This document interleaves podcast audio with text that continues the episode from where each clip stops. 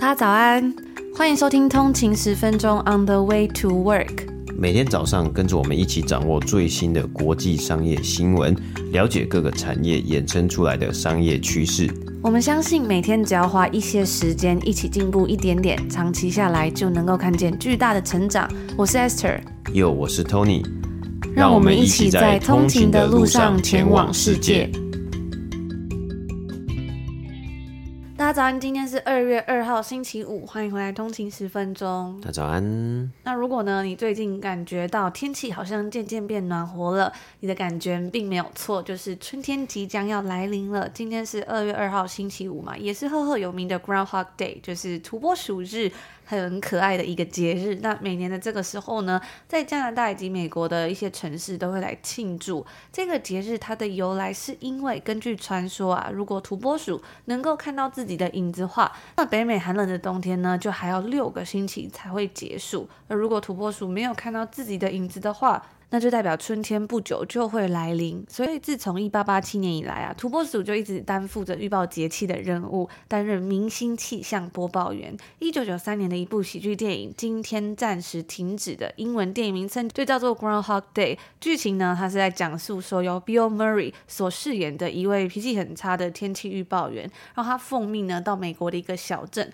播报当地颇负盛名的土拨鼠日盛会。原本他打算采访完的当天就赶回城市，跟他的其他的工作人员一起。结果呢，却没有想到因为大风雪而被迫在这个小镇上面停留一天。可是呢，在他第二天早上醒来不久之后，这位呃 Bill Murray 所饰演的气象播报员呢，他就发现说自己不知道为什么竟然被困在二月二号这一天了，而且。全部人都不知道，只有他知情。那这部片虽然年代非常久远啊，二十多快三二十多三十年前，但是呢，他的评价一直都很好，甚至有学者从佛教、基督教、犹太教的角度来分析这部电影，声称说剧情蕴藏深层的哲学意味。在二零一六年的时候，这部片还被改编成同名的音乐剧，然后呢，在二零一九年的时候被改编成电玩。在整理这个资料的时候，我都觉得哇，我很想要来看一下这部电影。了。那这个电影呢，它其实是源自于作家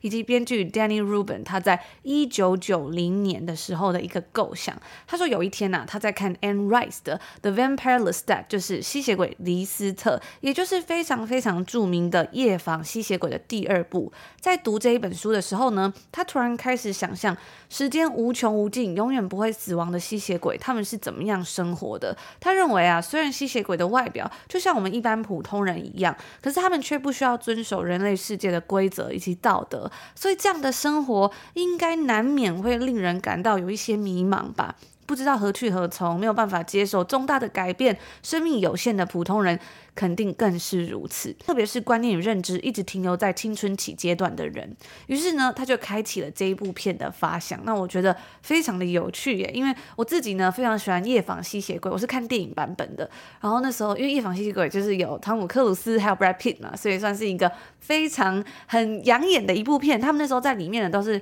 留长头发，然后他们那时候非常年轻，我记得应该是九五年的那一部片，然后记得有一次我是在家里看电视，以前就是会看那个电视台嘛，然后就会播放电影，然后刚好就看到这部片，我就觉得哇，这个片好不一样哦，就是跟平常可能电影台会播放那种动作片啊，或者是喜剧片都不太一样，它的那个氛围是很阴暗的，可是呢，那个情感又很强烈。总而言之呢，我就很喜欢《夜访吸血鬼》这一部片，所以今天讲到这个 Groundhog Day 呢，我觉得应该也是还蛮有趣的吧，因为呢，我觉得。有时候我都会在跟 Tony 分享，最近常常跟他讲到说，就觉得好像出社会之后，每天这样日复一日，就时间过得好快。然后有时候会觉得说，哎，自己好像没有做什么事，然后一个礼拜就过完了。但又会觉得说，其实以前在当学生的时候，不是也是嘛？就是一个段考考完，诶，之后又一个段考。但学生比较好，就有寒暑假啦，所以好像还是有一点点划分，说，诶，我现在是一年级啊，然后变成二年级这样子的感觉。所以我觉得，或许这一个东西是从以前到现在一直以来生而为人呢，大家都会有的一个很比较茫然啊，或是要去思考的一个哲学问题。五年前呢，专门做基因检测的公司 Twenty Three and Me 是世界上最热门的新创公司之一，有数百万人都想要透过吐口水在他们的试管里面来进行了解自己的祖先是从何而来的这个动作，甚至连美国知名的脱口秀主持人兼电视制作人欧普拉都曾经表示说，这个基因检测小工具呢是他最爱的东西之一。在几年前呢、这个靠唾液就能够做基因检测的服务真的超级红。我自己呢，在 YouTube 上面，我就曾经看过有非常多青少年开始订购。在前几年，大概可能两三年前吧，有一阵子呢，真的是常常在看 YouTube 就会看到，可能是我记得好像是高中生吧，就国外很多高中生，他们就会去订这个，然后想要看自己是祖先是在哪一个州啊，或者是自己有哪里的血统这样。然后就可以跟朋友分享。但是我就看过有个香港的 YouTuber，一个高中生，然后他非常可爱，他是一个混血儿，他就有订这个 Twenty Three and Me 进行检测，因为可能他对自己的身份认同，就是他毕竟是一个混血儿嘛，所以他更想要知道说，哎，自己的里面的基因，自己的祖先呢，到底是有几 percent 是哪里人？就他最后会显示说，你可能有几 percent 是怎么样的人啊，然后有几 percent 是哪一边欧洲啊，还是亚洲这样子。然后他还跟大家分享了他检测的结果。而这间公司 Twenty Three 让 DNA test 变成一个可以在家里就轻松进行的一个测试，你不需要去专门的一个场所或什么，非常的方便，只要九十九块美金，将自己的唾液寄回去，就可以找到属于自己祖先的秘密。或许还会发现一些不为人知的亲戚。二零零八年的时候呢，Twenty Three and Me 的个人基因检测组，当时啊还被《时代》杂志评为年度发明。美国的饶舌歌手 Lizzo 呢，他在万圣节的时候，甚至还装扮成了 Twenty Three and Me 基因检测组的样子。Eddie Murphy 在周六夜现场上面呢，也曾经点名过这间公司。由此可知，他在当时真的是非常火热，然后话题度非常高的一间公司。来自加州的这一间 Twenty Three Me 呢，它其实成立于二零零六年，然后在二零二一年的时候在纳斯达克上市，股票代号是 ME，就是 Me。当年上市的时候，该公司的市值呢还一度突破了六十亿美金。而 Twenty Three and Me 的创办人，同时也是戏骨名人的 Anne 他也曾经被富比士杂志评为最新的白手起家亿万富翁。然而，Andrew Jaski 的几十亿美金呢，在最近却蒸发了。Twenty Three Me 的估值啊，已经从它最高峰的时候下跌了百分之九十八，就是说，这个全部的钱呢，几乎都已经快要没了。六十亿美金到现在已经接近到零块美金，而且呢，纳斯达克甚至威胁要 delist，就是取消掉他们低于一块美金的股票，让该公司下市。现在担任 CEO 的 Anne Wojcicki 呢，在去年为该公司进行了三轮的裁员，也出售了他们旗下的子公司，减少总共四分之一的员工。那接下来呢，我们就来深入了解为什么这一间曾经红极一时的公司，现在却变成这个样子。其实 Twenty Three and Me 从成立以来啊，他们就都没有获利过，就是从来都没有赚过钱，而且烧钱的速度真的非常的快，甚至呢，预估到二零二五年的时候，他们可能就会把所有的现金都花光，宣告破产。华尔街日报为此就写了一个深入的报道，了解了这间公司背后非常有趣的创办人 Anne Wojcicki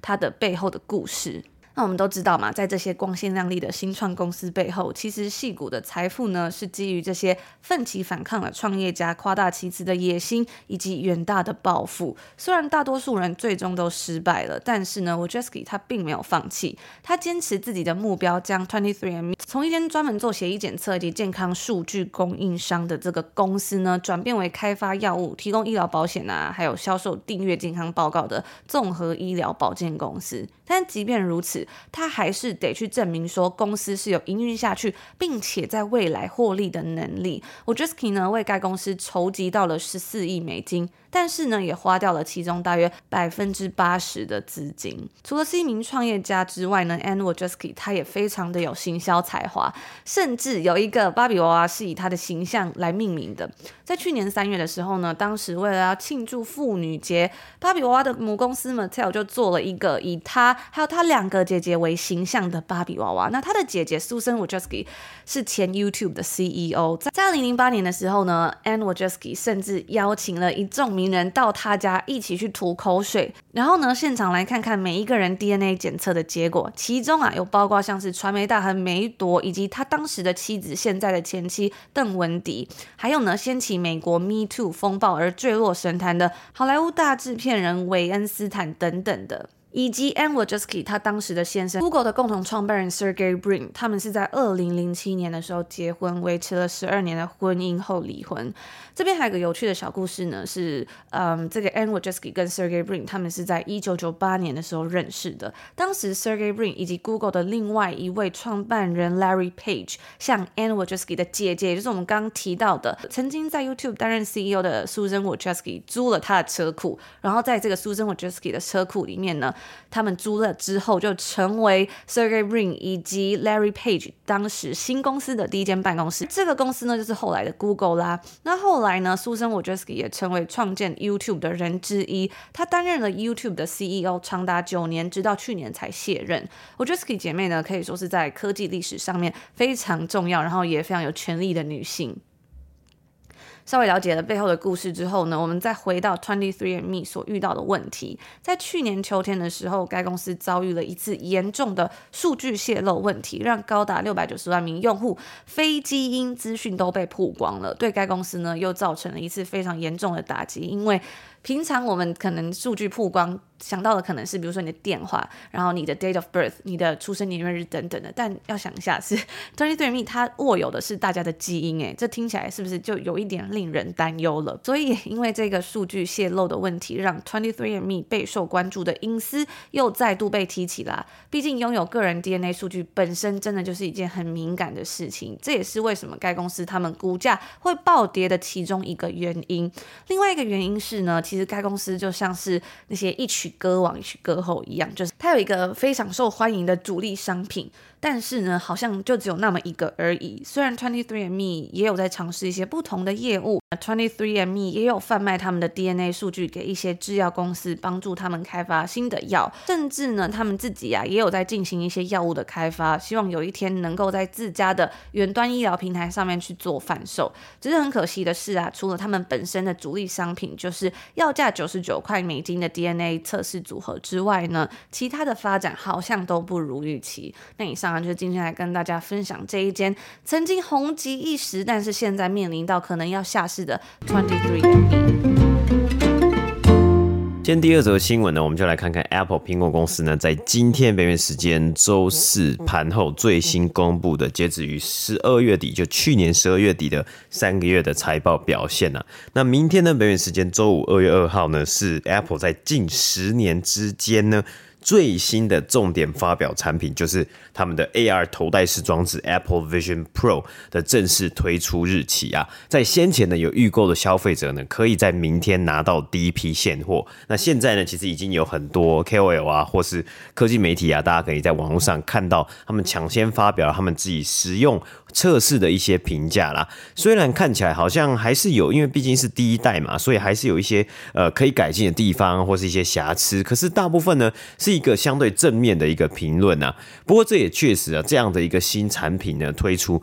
当然也可以引起很多的报道还有关注啊，就是大家再度的去关注说，哇，Apple 有新的产品啊，那大家就在想说，哎，这到底是会是一个 hit or miss，就是它是会大红的一个产品，颠覆或改变我们的未来生活的一个产品，还是呢，它可能只是一个雷声大雨点小的商品嘛？在十年之前呢，大概是在二零一五年、二零一四年左右呢，上一个 Apple 发布的一个重点产品呢，就是 Apple 的 Smart Watch 嘛，就是 Apple Watch 智慧型手表。其实这也是他们也经历了可能好几年的呃，就是算是更新啊，还有改版啊，就是诶，每一代每一代不同代的这个 Apple Watch 啊，然后再加上他们的定调，就是他们在行销上面啊，跟消费者的这些 communication 啊，才慢慢的找到。一群就是说，哎，什么样的消费者呢？是适合，甚至是喜欢、愿意去购买 Apple Watch 的人。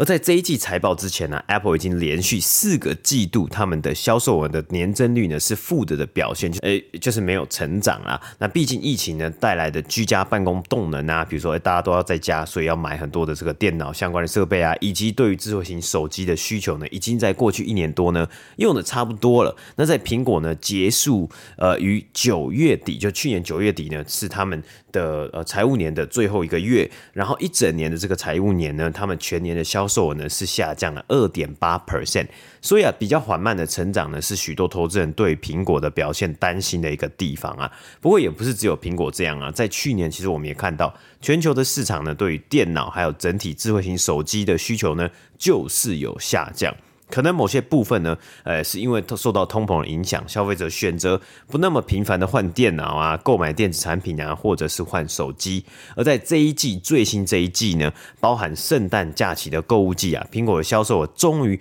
回到了成长的区域啊，整体呢年增率是达到了两个百分比，就成长两 percent。那要销售额呢是数字呢，确切的数字是一千一百九十五亿美金，也高于分析师的预期啊。那我们稍微的看一下不同区块的业务表现。以苹果呢销售额最多的、最高的 iPhone 呢，他们在这一季呢是卖了六百九十七亿美金啊，年增率呢是达到了六 percent 啊。那这是第一个。苹果开始销售 iPhone 十五，就是最新一代的这个手机 iPhone 的完整季度，完整的三个月。所以呢，看起来啊，其实 iPhone 十五呢还是带来了不错的助力啊。那其实，在电话会议之中呢，Tim Cook 也有提到说，在一些可能是 emerging market 啊，就是他们呃慢慢的在成长、持续在成长的一些市场之中呢，iPhone 的销售额呢都有缴出一些不错的表现哦，甚至在其中几个国家呢，它的销售额都来到了历史新高。那再来呢？接下来是 Mac，就是他们的电脑的一个业务区块呢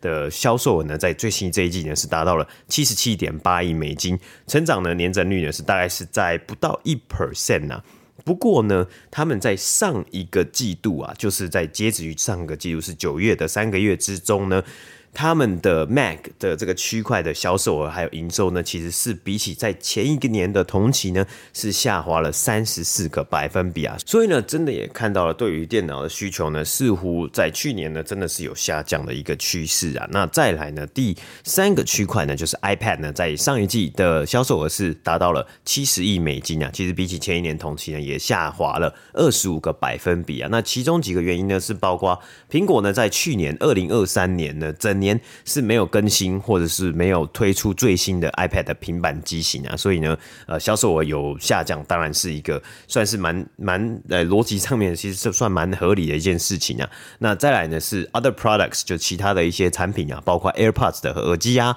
以及智慧型手表啊，Apple Watch 啊这些业务呢，它的销售额呢，在去年的这个呃，就是最后三个月呢，是达到了一百一十九亿美金。然后呢，再来是目前呢、啊，应该算是苹果的金鸡母，或是他们的这个获利啊最赚钱的一个呃区块呢，就是他们的 service 服务的一个区块呢，它的业务呢是营收在去年的三个月，最后三个月呢是达到了两百三十一亿美金啊，这个区域呢，呃，两百三十一亿也是他们单季的呃营收销售额呢最高的一季。比起前一年同期呢，成长了十一个百分比。这个服务呢，这个 service 呢的业务啊，里面有包括像是 Apple Music，然后还有像是它的保固，还有 Apple Care，以及呢像是一些呃 Apple Pay 啊，还有它的广告啊等等的这些东西呢，基本上就是它有点像是软体的服务以及订阅制的内容相关的内容呢，都是属于这个区块。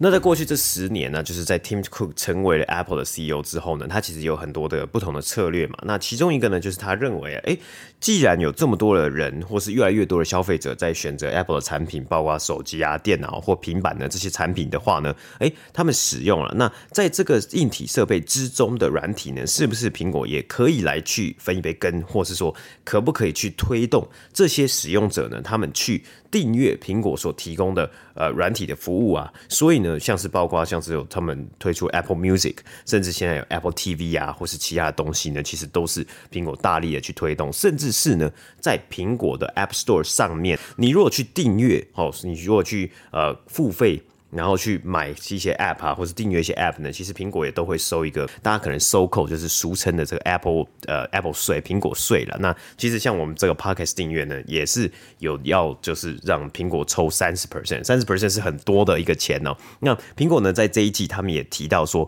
在他们的装置之上呢，有。二十二亿个就是 active device 在使用，就是呃正在活跃的这些这个呃可能是手机啊，或是其他的这个苹果产品在使用。那其中呢，有超过一半的订阅，就是有超过呃这个十亿个 pay subscription，二十二亿的一个 device，二十二亿的仪器。然后呢，其中就有超过一半呢，就是有呃十亿的是有付费的一些订阅的用户啊，不管是什么样的服务哦。那这个东西呢，其实在呃软体之中呢，software as a service 啊，或是呢这种线上这种订阅，其实它的 margin 呢，它的获利的一个表现呢是。最高最高的就是最赚钱的一个地方啊，就最能够呢有这个利润呐，有这个净利的部分啊，所以其实苹果呢，它有很多分析师呢都很在乎他们的 service 的 revenue 呢能不能持续的成长啊。那看起来呢，诶，今年呢的最新的这一季呢表现是还不错哦。那在这一次的财报之中呢，有很多的投资人还有分析师呢比较关注的一个地方呢，就是啊在。世界之中呢，不同的区域、不同的呃这个地域呢，它的呃销售额的表现呢，在中国的市场呢，是目前苹果第三大市场，仅次于呢美国还有欧洲地区的第三大市场呢，中国呢，在最新这一季呢，它的销售额呢，竟然。比起前一年同期呢，下滑了十三个百分比啊。那其他的地区其实都有看到成长的一个迹象啊。所以呢，会不会是因为在中国市场呢的竞争越来越激烈呢，或是中国的经济环境呢，还有其他的原因呢，是导致苹果看到这样子的一个呃现象嘛？那苹果呢，他们自己的解释呢，其实其中一个解释就是因为说，现在呢美金的一个汇率呢太强势了，所以呢，如果在中国赚到呃这个人民币的时候呢，把它换回美金的时候会。有产生汇差嘛？那这其中汇差呢，可能有好几个百分比，都是因为这样子而而而损失，就是等于说实际上的销售额呢，不会，他们认为啊，没有到就是减少十三 percent 这么这么的多啊，可能呃是减少到实际的销售是减少到比十三，可能比十 percent 再低一些些。那这是苹果给出的其中一个原因嘛？那当然还是有可能还是有很多的原因值得去注意一下。那以上呢，就是今天我们来跟大家分享一下最新热腾腾的苹果 Apple 公司的一个财报表现。那在目前的盘后交易，苹果的股价呢是下跌了大概。呃，快要三个百分比啊，是跌了大概五块六块美金左右啊。那其实也有很多的原因，是因为啊，其实这些公司呢，包括苹果还有其他科技公司呢，在过去的这一年呢，其实也涨了非常的多嘛。因为大家对于可能 AI 还有最新的科技的一个 hype 的一个需求，然后的一个潮流，所以呢，很多的东西都已经被 pull forward，很多的上涨的动能呢，都已经被拉过来了。所以呢，你如果没有表现这么好这么好的话呢，你可能你的股价呢就没有办法推动啊。那当然，其实。每一间公司的表现不一样嘛，像是我们看到了 Meta 以及呢 Amazon 呢这两间公司呢，他们在盘后这也是刚公布财报啊，其实表现蛮不错的，他们的股价呢就有上涨蛮多的。以上呢就是我们今天星期五要跟大家分享的内容啦。如果你对我们的节目有兴趣的话，也欢迎可以追踪我们的 IG 账号 on the 一个底线 way to work。另外呢，我们在每个星期六也都有免费的商业新闻电子报，陪大家一起探索商业世界的无穷奥秘，逐一解析每个礼拜的一些商业新闻大小事。那这个电子报它是免费的，我们会为大家整理在当周最有趣啊、令人振奋的商业新闻，让大家在五味杂陈的商海之中，还是能够轻松掌握重要的资而且最重要的是不需要花太多的时间，所以如果有兴趣的话呢，也可以点选我们今天节目往下滑的 show note，免费订阅起来。那我们之前在十一月的好书抽奖活动，就是订阅 VIP，我们每个月呢都会出都会抽出的十本好书呢，所以十一月份的中奖书籍都已经寄出了，而且我看到呢。应该每一本书都已经寄送到大家所填写的指定 Seven Eleven 或者是便利商店了，所以如果你有中奖的话，在十一月有抽中这一本我自己非常喜欢的《真正无惧的身心防弹术》的话呢，大家要记得赶快去拿书，才不会被退回来哦。嗯，那今天呢，其实已经就是正式二月了，二月。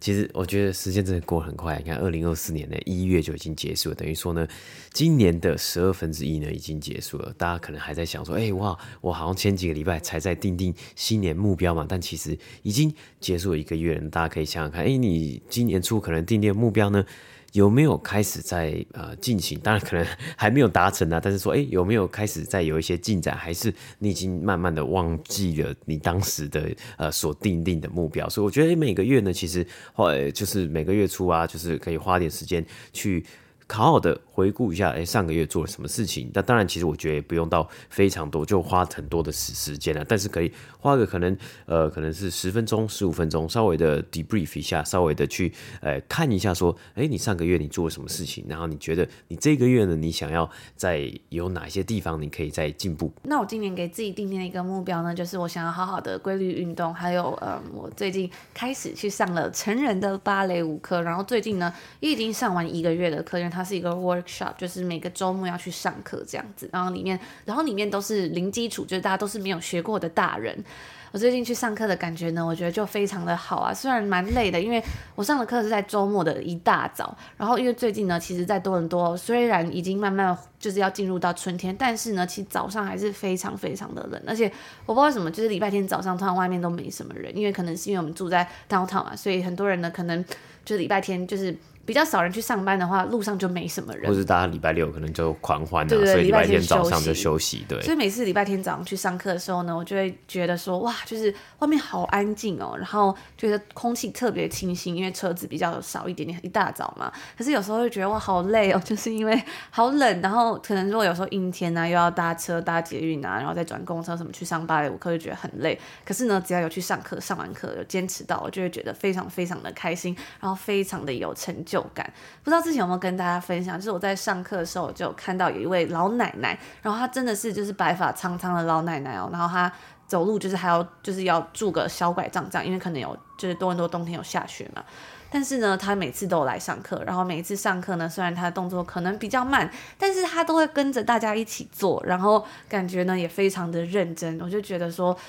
就是真的非常佩服，然后也很希望自己呢，不管到几岁都可以有像这个奶奶一样这样子，非常愿意去学习从零开始的感觉。最近去上这个芭蕾舞课，我也开始好像慢慢找回到那种小时候学东西的感觉，就是没有要为了什么，没有要比赛啊，没有要可能成为一个技能或怎么样，可是就单纯是觉得。哇，真的很好玩。然后我想要学这些东西。有时候上课的老师教完一个动作的时候呢，然后因为因为大家都没有基础嘛，然后有时候可能就会比较难的动作，大家就会都跳不好。然后跳完之后，大家就会一起哄堂大笑这样子。我就觉得哦，好像回到小时候，就觉得心情很好。嗯，对啊。那我记，我觉得我在我自己一月的时候呢，就是嗯。可能花了比较多的时间呢，去在想我自己的工作啊，还有呃，在 Podcast 上面要怎么样去呈现给大家，或者说我的工作上面呢，我要因为呃，之前去年去年跟大家分享被裁员嘛，后来要找一个新的工作，然后要怎么样在这个工作上面呢，在适应期之后呢，